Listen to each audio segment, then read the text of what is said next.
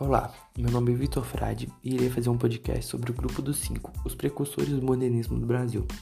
Antes de começar a explicar para vocês o que foi, eu gostaria de dizer que eu nunca escutei um podcast e eu nunca tinha feito um podcast. Mas eu vou tentar resumir de forma bastante rápida para vocês o que foi isso e espero que vocês entendam.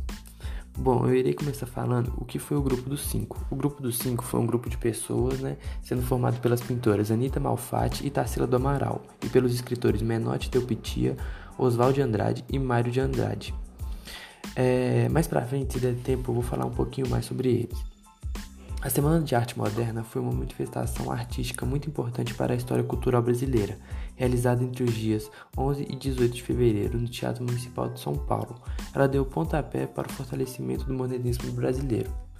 Grandes mudanças culturais sucederam após a realização desse evento, que aconteceu em meio a um período turbulento para os brasileiros em diversos aspectos, sociais e econômicos, já que ocorreu em 1922 e naquela época a política era dominada pelas oligarquias cafeeiras a República Velha, onde os coronéis de São Paulo e Minas Gerais se revezavam no poder, que era aquela República do Café com Leite.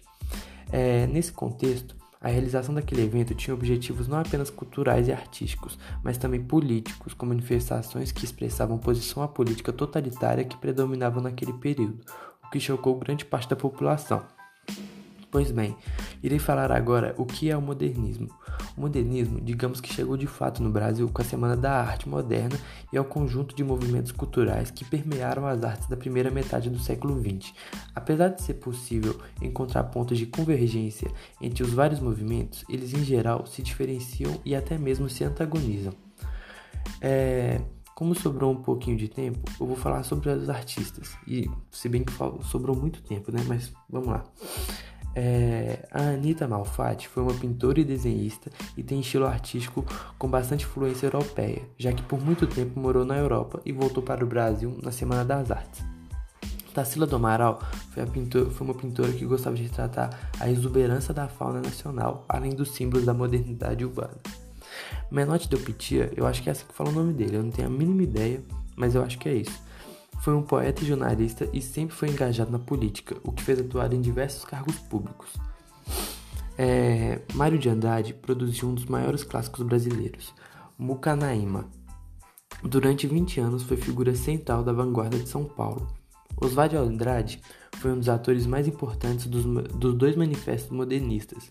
Foi responsável por escrever o primeiro livro de poemas do modernismo brasileiro, que se distanciou é, bastante da do movimento é, que, que foi passado do que foi antes do modernismo, né? Que era o romantismo. E é isso. Eu espero que vocês tenham entendido. E é isso. Obrigado. Tchau.